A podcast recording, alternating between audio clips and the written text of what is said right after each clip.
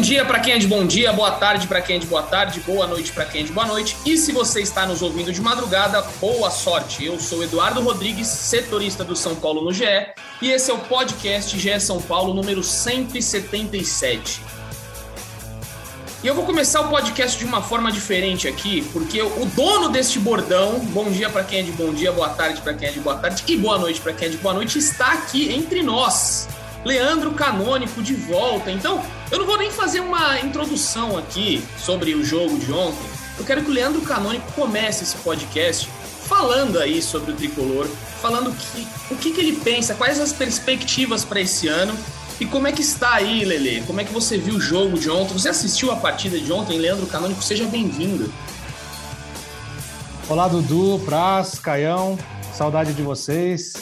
Estou de volta aí hoje como convidado, muito alegre e feliz por estar aqui com vocês. É, eu não vi o jogo inteiro, vou confessar para vocês que eu vi o primeiro tempo, não achei legal, e aí, como estava no meu horário fora de trabalho, eu optei por ver o Big Brother Brasil. Porque não estava dando para ver o primeiro tempo.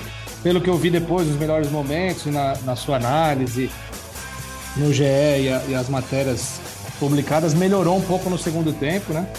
Mas a defesa lembrou os tempos áureos de Fernando Diniz, né? O São Paulo ia bem no ataque e na defesa, a qualquer momento tomava um gol. Era aquele jogo que você sabe que a qualquer momento você vai perder o jogo. Né? Essa é a sensação que eu tive vendo depois. Mas ainda é começo de temporada, eu acho que tem tempo para melhorar. Mas o problema é que o torcedor do São Paulo, especificamente, está já há muito tempo machucado e cansado de não ter perspectiva, né? Esse que é o que é o problema, não tem perspectiva de melhora. Quando as coisas parecem que vão melhorar, tudo volta e volta com um peso muito maior porque tem aquela bagagem ainda do ano passado e do outro ano que o Paulistão de 2021 a conquista não, não apagou, não acalmou isso, né? Porque 15 minutos, 15 dias depois do título paulista, o torcedor já estava pé da vida de novo, porque o São Paulo não estava rendendo, estava é, frustrando os torcedores e decepcionando de novo. Mas eu acho que tem, tem tempo ainda para corrigir, né? Ah, o problema é que a torcida está muito pilhada, está muito a flor da pele com tudo. E justamente por isso, porque nos últimos dois anos foram decepções atrás de decepções, apesar do título paulista do ano passado.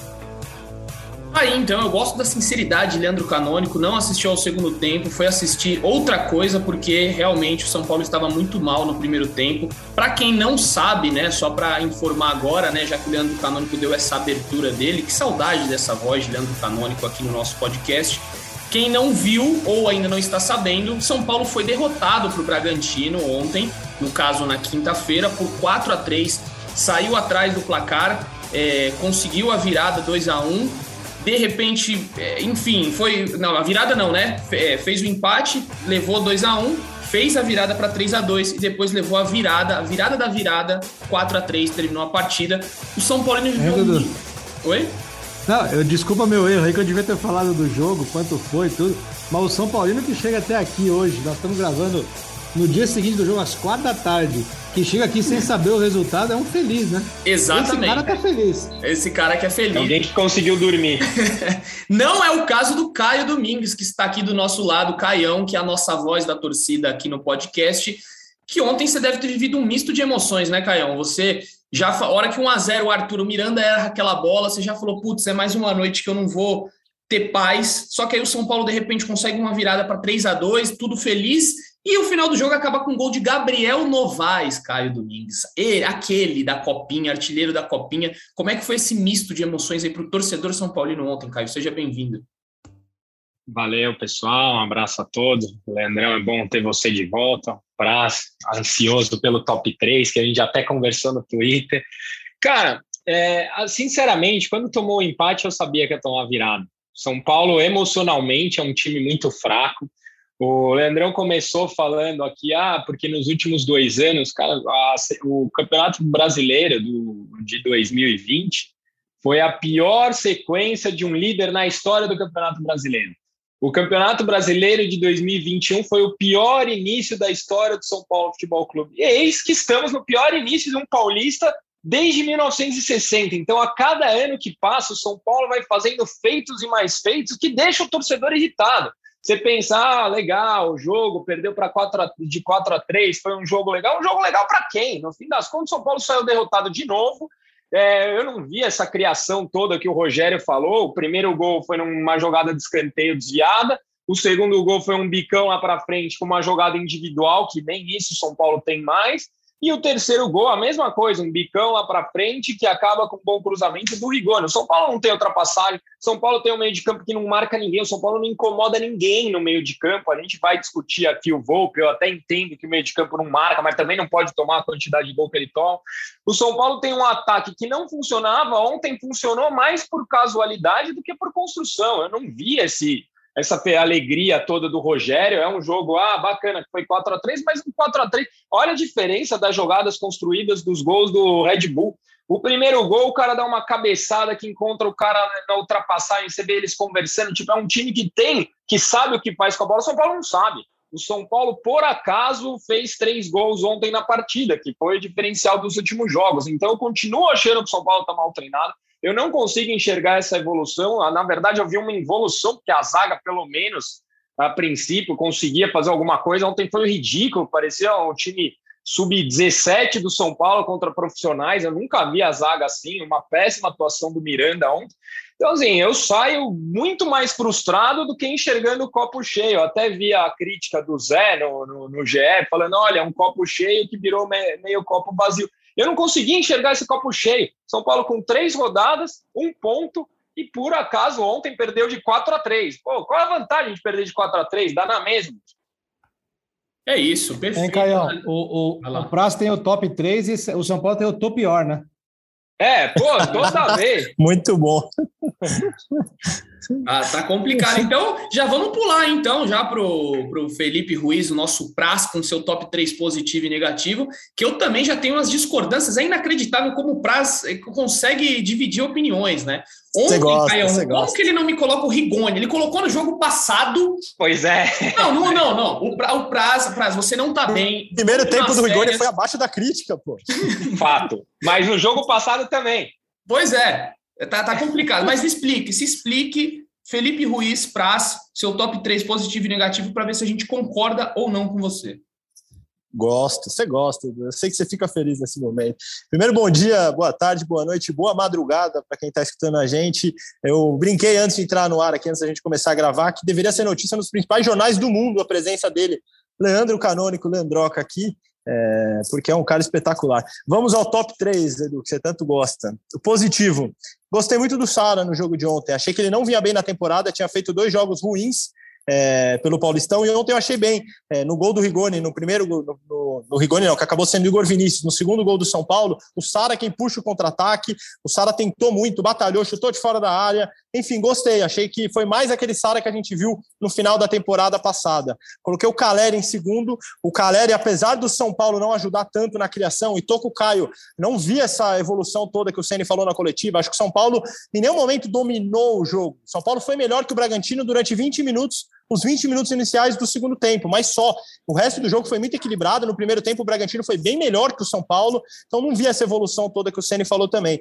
Mas o Caleri, é, sempre na boa ou na ruim, o Caleri tá brigando, tá tentando, tá fazendo gol. Então coloquei o Caleri em segundo.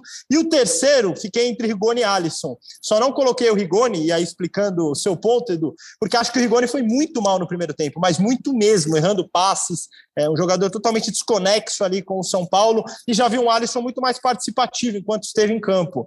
É, então fui de Alisson em terceiro, mas essa daí eu sei que você vai vir na polêmica.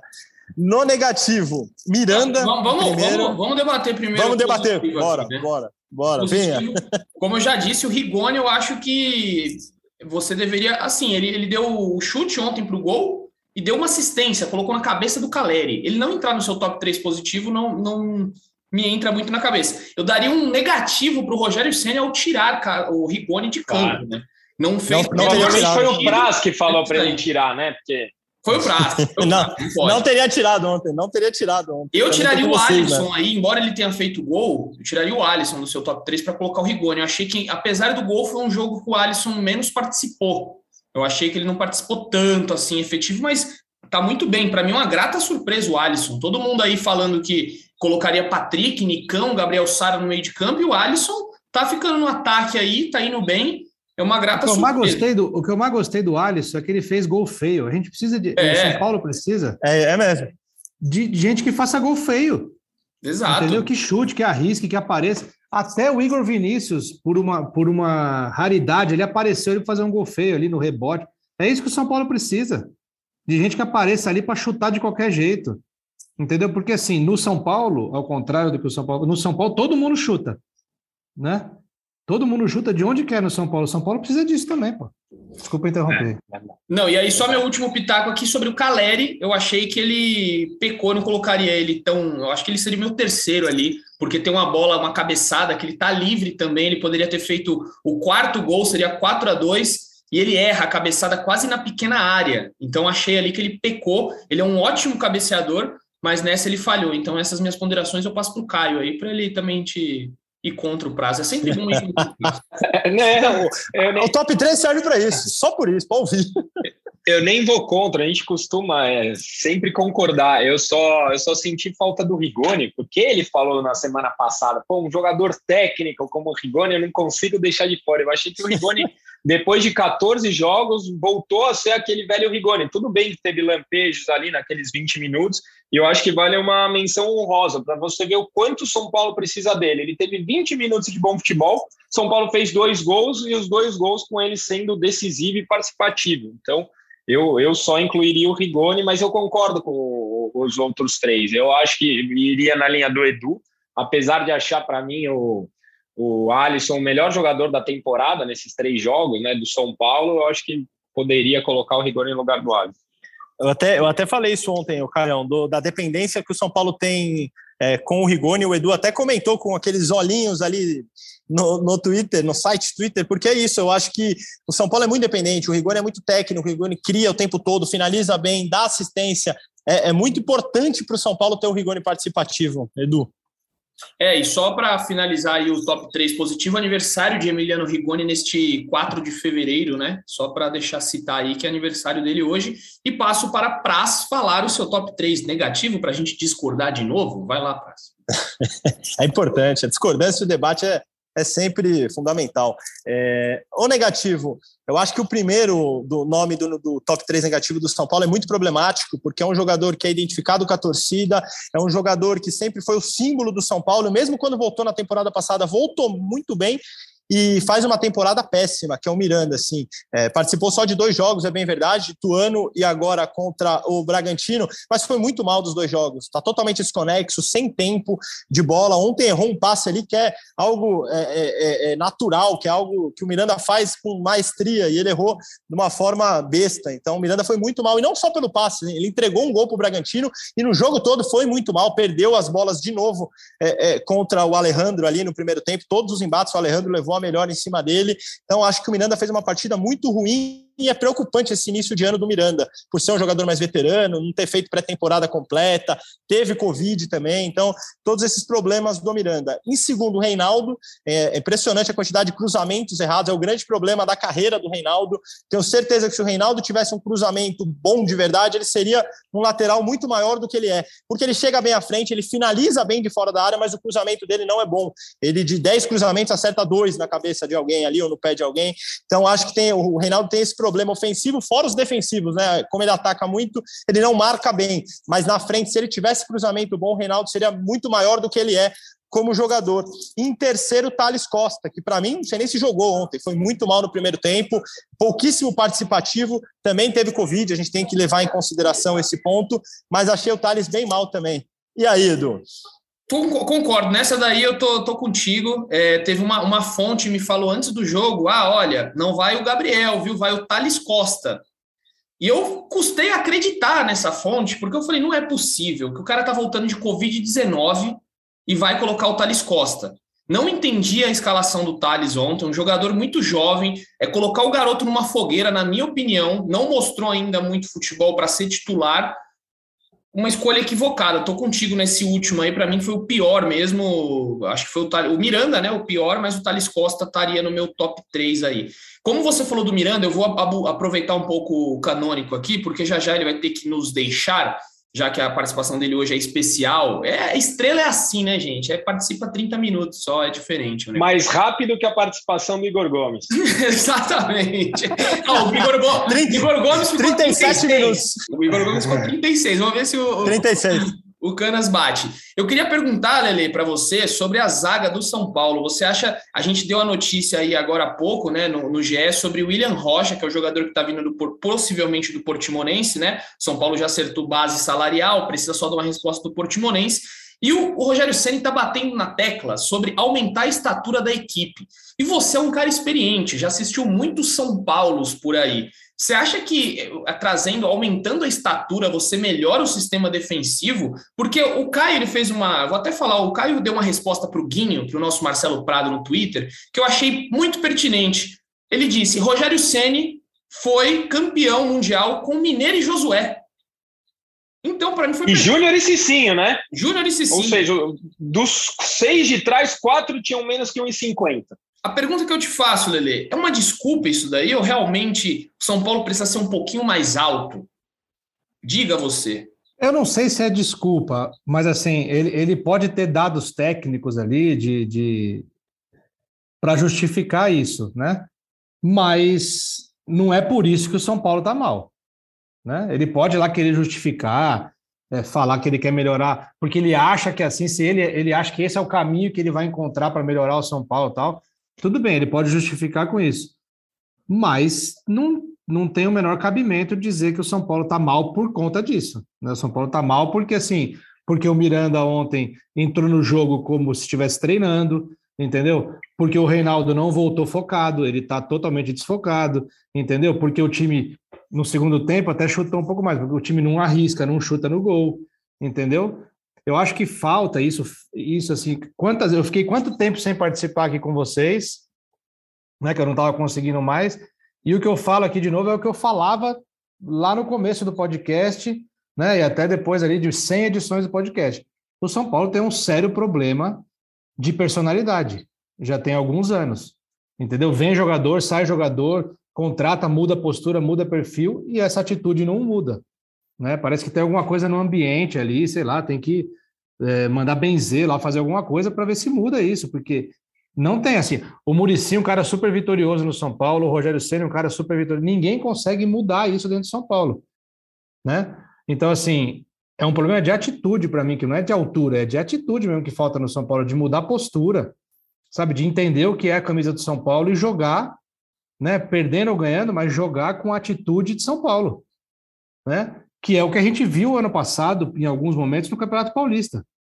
Né? Aquela vontade, aquela gana. E eu acho que nesse momento faz falta, por exemplo, um Luciano, né?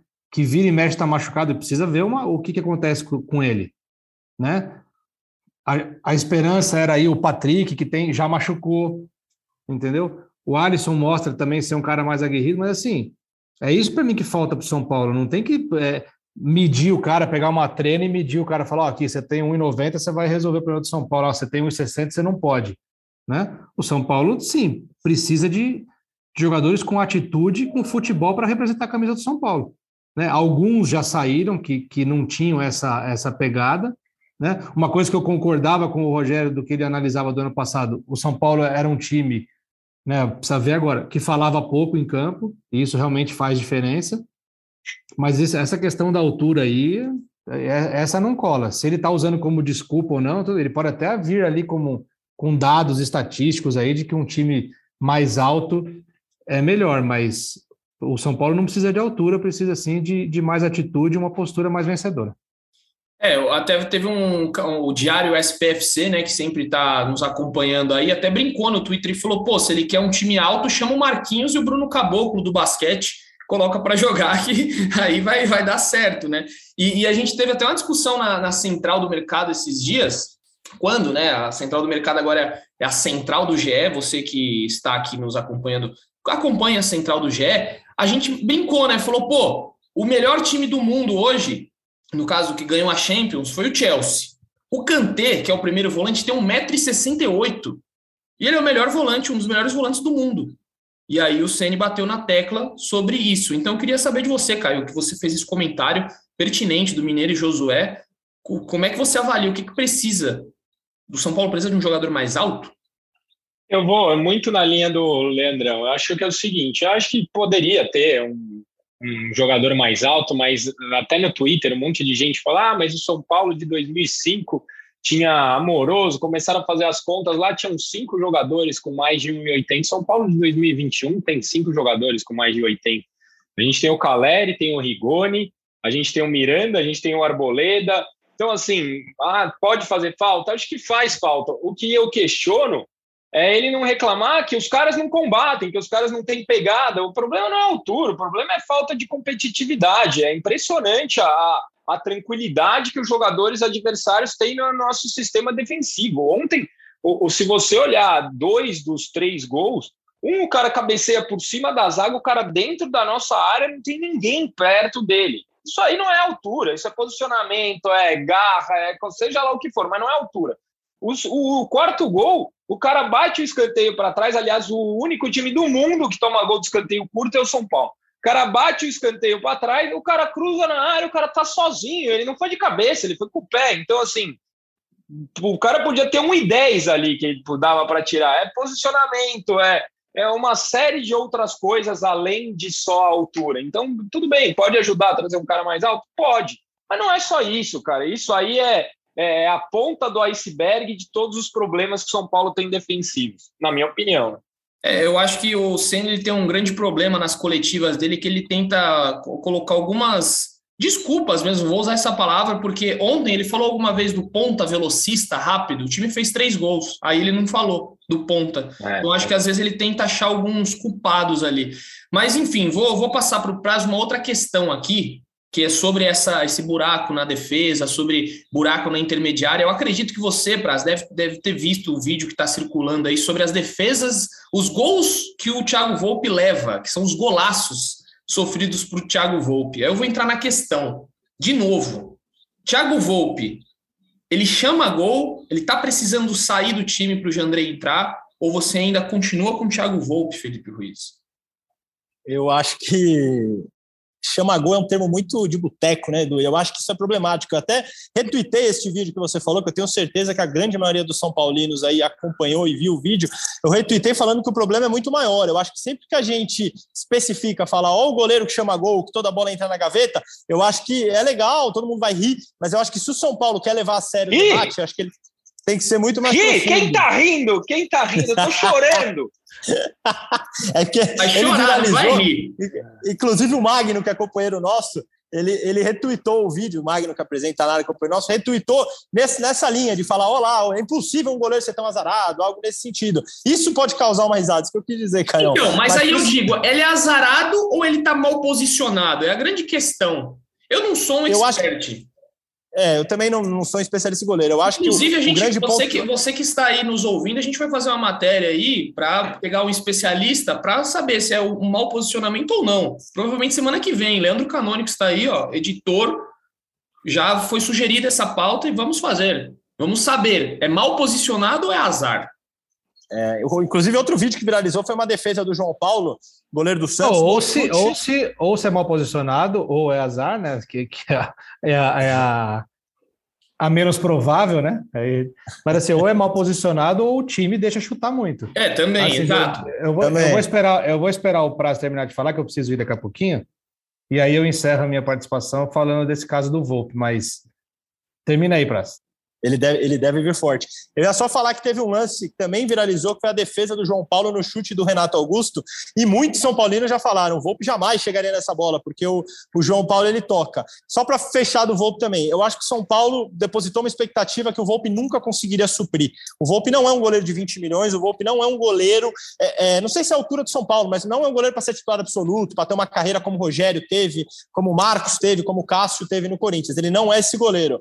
Mas eu acho que a fase do São Paulo, os problemas do São Paulo colocam uma carga muito maior no Volpe do que talvez ele merecesse. E aí eu acho que você fica nessa sinuca de bico. É, o Volpe, obviamente, não, não é um goleiro à altura do São Paulo para anos e anos de São Paulo, mas ele também está longe de ser descartável, ele não é o maior culpado. Eu acho que São Paulo tem problemas muito maiores e eu acho que esse vídeo que viralizou, o grande ponto dele não é o Volpe. Acho que o grande ponto é a falta de combatividade e a permissividade que o São Paulo dá à frente da área ali. Leandroca. Eu concordo com você, Praz, que, que realmente ele não é, é, é, ele não é, nesse caso dos golaços que ele toma, ele é, vamos dizer assim, 35% do problema. Né? O problema realmente né, é a quantidade de, de, de vezes que o São Paulo, como time de linha, permite que, que o goleiro fique ali vulnerável a esse tipo de gol. Né? Ele, o ano passado, ele realmente entregou duas dois campeonatos. Ele foi muito mal ano passado nesse sentido, depois ele salvou no Brasileirão, né? Mas assim, time que está lutando contra rebaixamento, sempre o goleiro em algum momento se destaca. Não tem jeito. Entendeu? Sempre se destaca. Né? O goleiro vai ser bastante acionado, vai estar tá ali sofrendo. Então, assim, ele fez o que ele tinha que fazer, evitar os gols ali naquele momento para ajudar a salvar o São Paulo. Agora, contra o Palmeiras na Libertadores, né? Até o, o meu primo brinca que o Abel Ferreira escalou reserva no Brasileirão para ajudar o São Paulo contra o rebaixamento para agradecer o Volpe pelo gol que ele deu na, na, nas quartas de final da Libertadores. Né? Porque assim, ali ele entregou, ali ele matou. A falha dele naquele jogo contra o Palmeiras matou o São Paulo. E não matou o São Paulo só naquele jogo, matou o São Paulo para a sequência. Porque depois o São Paulo ganha de 2 a 0 do Fortaleza na Copa do Brasil, ele toma dois gols, né?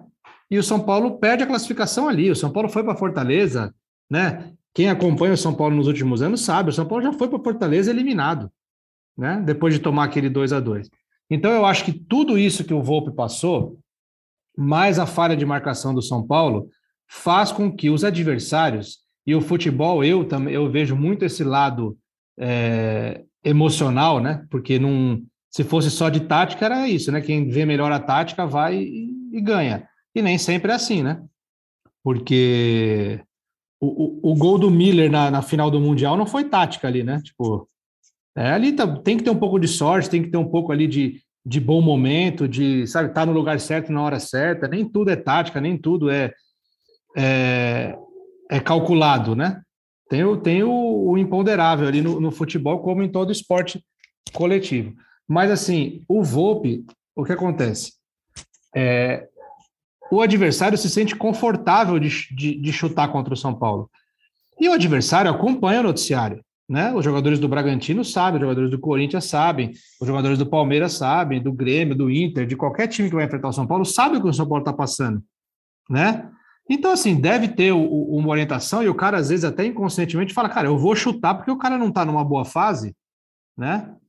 E eu vou chutar porque tem chance de ser gol. E o cara acaba acertando esses baita golaços que realmente é, são difíceis de pegar, mais um goleiro extra classe, um goleiro como foi o Rogério Ceni, um goleiro como é o Everton, né? E você pega tantos outros aí que, que já passaram e que ainda estão aí, pegaria várias dessas bolas, mesmo elas sendo muito difíceis de pegar, né? Então eu acho que assim ele tem isso com ele, assim a, a má fase dele ano passado faz com que os adversários arrisquem mais contra ele, mas há um problema enorme de combate, de combatividade, de competitividade do São Paulo ali naquela, naquela intermediária, naquele meio campo, que permite também os adversários chutarem.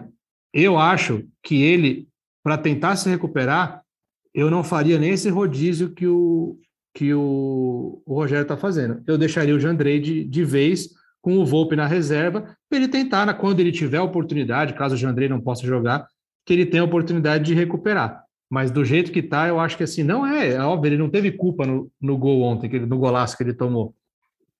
Mas todo o contexto geral do Volpe no São Paulo, ele merecia estar no banco e o Jandrei ter a chance de começar como titular.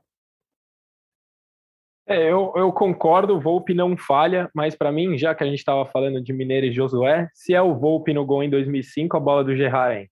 Simples assim. São Paulo não tem um goleiro diferente. São Paulo tem um goleiro comum que toma gols difíceis. Ele não faz defesas impossíveis. Circulou na internet também, ah, uns vídeos com defesa do Volpe, não faz mais que obrigação. E se você pega em três anos, tem três defesas muito difíceis. O resto é tudo em cima dele. Para mim, o São Paulo precisa de um goleiro que seja acima da expectativa, como a gente sempre teve. Concordo. Gente, eu vou agradecer vocês aqui pela oportunidade de voltar a participar, de falar algumas bobagens aqui. Foi muito bacana. Eu preciso ir realmente, que eu tenho um compromisso agora. Mas fiquem aí sob o comando do Edu aí, que o garoto tá voando. Valeu, Lele. Aquele abraço, tá hein? Muito bom ter você Aproveita de volta. Aí. Volte sempre. Valeu, Lele. Vou voltar. Agora, agora com o Diegão voltando de férias, que agora acaba a mamata dele, aí eu fico mais tranquilo aqui e aí eu posso voltar mais. Fechado. Beijo. Beijo, valeu. Valeu. E a gente continua o nosso programa aqui, o nosso podcast, para falar sobre é, uma outra, um outro tema aí, né, que tem assombrado o São Paulo nesses últimos tempos, que é os começos ruins de temporada. E o São Paulo, como já disse o Caio, era o Caio já ele já está à frente do tempo. Ele falou já da pior do pior início de Paulistão desde 1960. Foi assim no começo do Brasileirão, como o Caio já tinha dito, e agora de novo São Paulo mais um recorde negativo. O que que acontece? Vocês acham que, que essa pré-temporada é, conturbada aí teve alguma coisa a ver, Caio? Você acha que é, teve. Não, não, sei, não dá para entender. O, o São Paulo é difícil de decifrar. Eu não, eu não tenho palavras muito aqui para entender esse momento que o São Paulo vive. O que, que você acha que está acontecendo ali para o São Paulo não conseguir vitória? Ô, ô, Edu, eu acho assim, de verdade, cara, a gente toca pouco nesse assunto aqui no, no podcast e eu acho que já não dá mais para a gente evitar. São Paulo tem uma série de problemas. A gente já falou de refis, a gente pode falar de treinamento, a gente pode falar de uma pré-temporada cheia de Covid. Mas enquanto o São Paulo não pagar os direitos de imagem atrasados de 2020, a gente nunca vai saber o que realmente acontece no São Paulo. Enquanto a gente não tiver com todos os jogadores satisfeitos e falarem, olha, realmente cumpriram com a palavra, com que tinha me prometido, a gente nunca vai poder. O vestiário do São Paulo está sempre em combustão, porque tem promessas não cumpridas, tem derrotas, tem sequência, tem, é, tem Covid, tem tudo que a gente já sabe que acontece, tem o DM que não recupera tal, e tem salário atrasado. Infelizmente, a gente tem um diretor de futebol que nunca foi diretor de futebol, que não tem a menor gestão de vestiário. Enquanto o São Paulo não começar a honrar o que é direito dos jogadores, a gente não vai saber nunca o que se passa ali dentro. O, o, o Vampeta te, deu aquela célebre frase no, no Flamengo, né? Mas o Vampeta teve coragem de falar. Eu, eu queria ver se o DM do São Paulo ia estar tá tão cheio se o São Paulo honrasse com todos os compromissos. Também estou de acordo tem muito mais coisa ali que a gente, infelizmente, acaba não, não sabendo, né? Ou na nossa apuração acaba passando, porque a gente não consegue extrair tudo, às vezes, né? Às vezes vem as, as notícias e outras vezes não, mas o Caio tem toda a razão aí, que tem muito mais coisa ali que, infelizmente, São Paulo tem uma áurea, né? Eu estava até falando com um amigo hoje que o que, que precisa mudar? Eu falei, precisa mudar a energia. Parece que o São Paulo, a energia do São Paulo não muda nunca. O São Paulo tem dificuldades. Desde aquele. Na verdade, piorou, né? Desde aquele incidente com um ônibus lá na, na, perto da marginal, o São Paulo vive um clima muito conturbado, uma energia muito negativa, precisa mudar essa energia. Felipe Ruiz, como um cara de energia positiva, você, vê, uma, você vê uma, uma energia carregada ali no São Paulo. Você acha que isso que está precisando mudar no São Paulo, acima de tudo? Nandroca gostaria desse papo, né, Edu? Ele é um cara que fala das Ele fala, ele fala isso desde 2019, quando 2019 que a gente começou esse podcast, né? Ele já falava em 2019 ali, 2020. Foi 2019 que a gente começou. Ele já dizia sobre isso. Eu não tenho dúvida nenhuma, Edu, dúvida nenhuma de que a energia, o ambiente, o clima, o astral, eles pesam demais para o momento do São Paulo, não só nessa temporada, como nas últimas. O Ceni deu uma resposta muito boa é, na última coletiva dele contra o Ituano, pergunta do Felipe Cury, parceiro nosso aqui da TV, sobre a pressão da torcida nessa temporada. Foi, a pergunta foi específica, foi nessa temporada. E aí o Ceni respondeu: não é nessa temporada. A torcida ela pressiona por décadas, por uma década. Ele falou por uma década, por anos e anos. Ou seja, pressão vai acumulando, todo o cenário do São Paulo de temporadas, tudo que o clube passou nos últimos anos, perda de campeonato brasileiro que estava na mão, é, perda de clássicos. O São Paulo durante muito tempo ficou sem ganhar clássicos, um tabu de oito anos sem ganhar um campeonato sequer. Então o São Paulo ele carrega esse astral, ele carrega essa energia. E essa é a parte que a gente pode falar assim de ambiente. E aí tem a parte administrativa. O São Paulo, ele fez com que essa energia fosse é, é, é acumulando de forma negativa ali. São Paulo deixou de ser é, é, é, exemplo de gestão. São Paulo era vanguarda. Falamos muito nesse podcast aqui como é, a forma que o São Paulo era exemplo, seja no DM, seja na estrutura, seja em achar jogadores em final de contrato. O São Paulo gastava pouco e montava bons times. Hoje o São Paulo gasta muito. O São Paulo, a gestão passada, fez a maior compra da história dele. Um jogador que saiu de graça é, três anos depois, para o mesmo clube que o São Paulo tinha pago 26 milhões. Ou seja, o São Paulo deixou de ser vanguarda em tudo, em negociação, em estrutura, em clube, em tudo. Hoje o São Paulo é um exemplo de como não se gerirem, de como não é, é, é, ser um time de futebol. E aí é óbvio que se você vai acumulando todos esses erros, a sua energia vai lá para baixo, seu astral fica ruim. Então, hoje é o São Paulo que a gente vê aí, de astral ruim, muito pelo, pelos erros acumulados. Só um parênteses também, né? O Rogério falou que a torcida pressiona há 10 anos.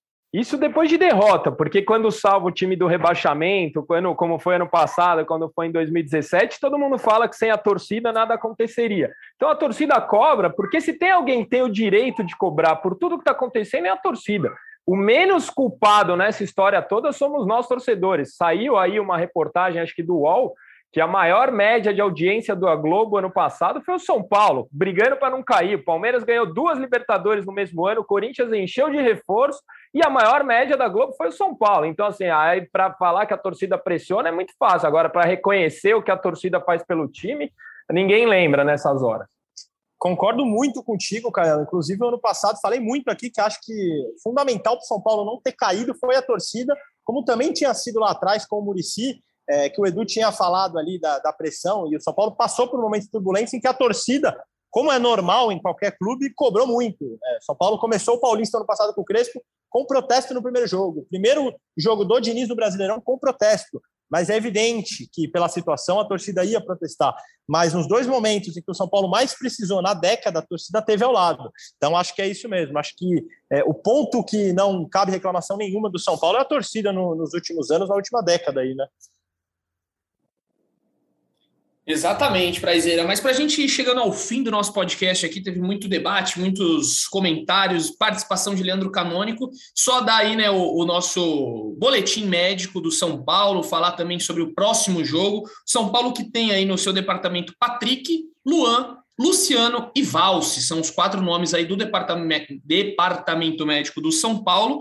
E eles não têm previsão de retorno. O Luan, esses dias, inclusive, postou aí numa carinha triste no Twitter. Depois foi lá no Instagram também, postou uma fotinho triste. Luan faz uma falta danada para esse time. Embora eu tenha a lista aqui dos jogadores, eu até esqueci de falar da altura dos jogadores. O Luan tem 1,75m. O Valse é o mais alto, com 1,88m, Arboleda com 1,87m, Miranda com 1,86m, Diego Costa 1,84m e o Léo 1,83m. E o Luan vem logo abaixo com 1,75m. Independentemente da altura do Luan, ele faz uma baita de uma falta para esse time. Não sabemos aí quando ele retorna. Eles estão no refise do Luciano e o Luan, porque não, eu não vejo nem imagem deles. Eles estão. Eles apareceram no CT já? Pois é, foi isso que eu pensei esses dias, porque não tem imagem, não tem nada deles. É, é algo bem, bem curioso, é algo a, a, se, a se investigar aí. Cadê os dois? Porque assim, os caras não treinam, não, não aparecem em fotos e ninguém fala deles. Então, eu esses dias com o Luan, eu conversei com uma pessoa próxima ao Luan, que me disse que ele está ele tá lesionado e assim é um, é um processo muito lento isso daí dele, porque foi uma lesão. Onde foi mesmo? Pra, me recorda do ano passado? O Luan também. Foi na coxa, né? É, é, é o nome né? do músculo é um nome meio estranho, é um nome diferente, mas foi uma lesão muscular na coxa, uma lesão bem grave. Né? É uma rara, né? Falaram que é uma lesão rara. Uma rara. Então, conversei com o Luan, pelo menos. O que eu sei de informação do Luan nesse caso é que é uma, uma, uma, uma lesão rara aí que eles estão tentando. Mas o Luciano, confesso realmente que eu não, não vi fotos, não vi imagens do Luciano. De onde está Luciano? Quando volta? É, o, Zé, o Zé até postou que é uma contratura, mas contratura já está na hora de começar a voltar, não? Pois é. é eu também. Contratura é mais rápida a recuperação, é, né?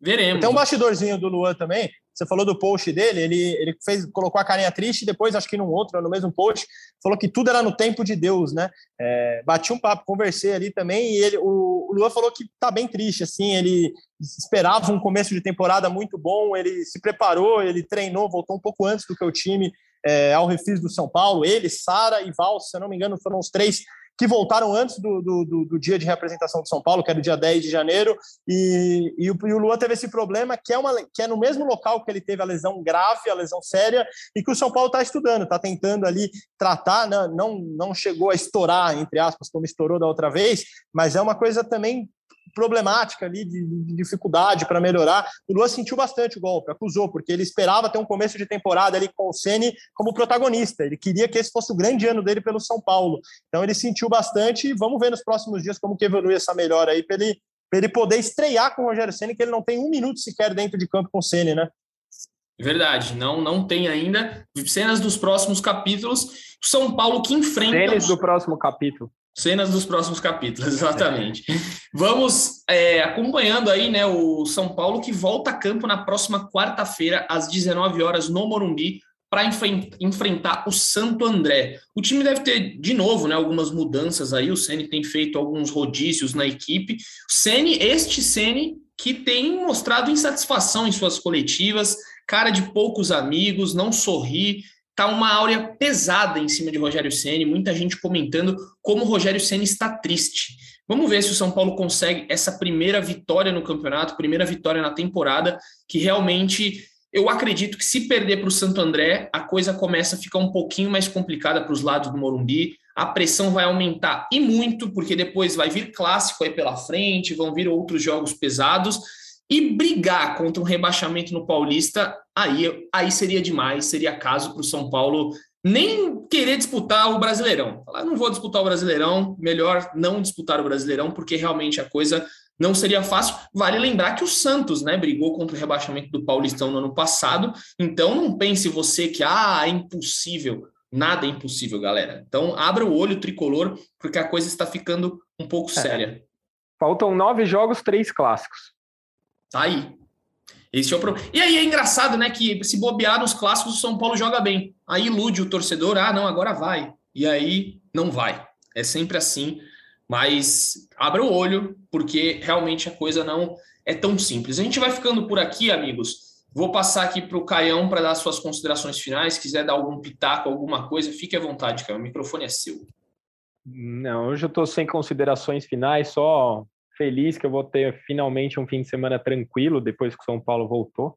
Quem sabe na próxima semana a gente volta aí com uma vitória, né? É o mínimo. Santo André em casa, é o mínimo. Pois é, não está fácil. Felipão Ruiz, mande o seu recado final, meu amigo. Hoje o, recado final vai em cima de sorriso, né, Edu? Porque querendo ou não, uma sexta-feira, eu sei que você já está não, sorrindo. Ó, cuidado, o sorriso é, é do Bragantino. Cuidado. É, sorriso que, que, inclusive, entrou ontem. Inclusive, entrou. foi um jogador que o São Paulo tentou a contratação. Mostra muito sobre quem é quem hoje no cenário nacional. O Bragantino conseguiu, São Paulo não conseguiu Mas trazer o, o sorriso. O São Paulo não trouxe porque o São Paulo não tira sorriso de ninguém faz tempo. Exatamente. É por aí. É por aí, Caio. O São Paulo, inclusive, que tem a terceira pior campanha do Paulistão geral hoje. Só está à frente de Água Santa, que não pontua ainda, e Novo Horizontino, que tem um ponto e saldo pior. O São Paulo, com um ponto, tem a terceira pior campanha.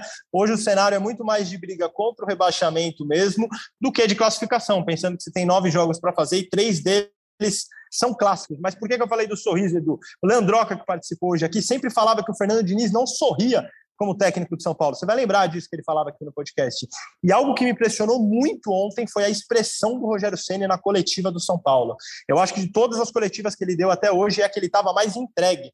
É, apesar dele ter falado de evolução do time, ele estava com uma cara ali apática, uma cara de, talvez, não sei se desespero, mas uma tristeza ali. Ele estava meio que é, desolado com a situação atual do São Paulo. Vamos ver os próximos capítulos, mas o Rogério não está sorrindo, não, Edu. Abraço para você, para o Caião, é sempre bom demais gravar aqui. É isso, Prazeira. Valeu, obrigado a todos, obrigado, Caio, Felipe Ruiz, Alcanas, Leandro Canônico que participou aqui. Voltamos a qualquer momento aí. O São Paulo que pode contratar William Rocha nos próximos dias. Vamos ficar em cima dessa história e tudo sobre o tricolor paulista que começa muito mal essa temporada. São Paulo que não tem o torcedor São Paulino que não tem um dia de paz sequer. Beleza, amigos? Vamos ficando por aqui. Desejo a todos um ótimo final de semana e aquele beijo no coração e um abraço na alma de cada um de vocês.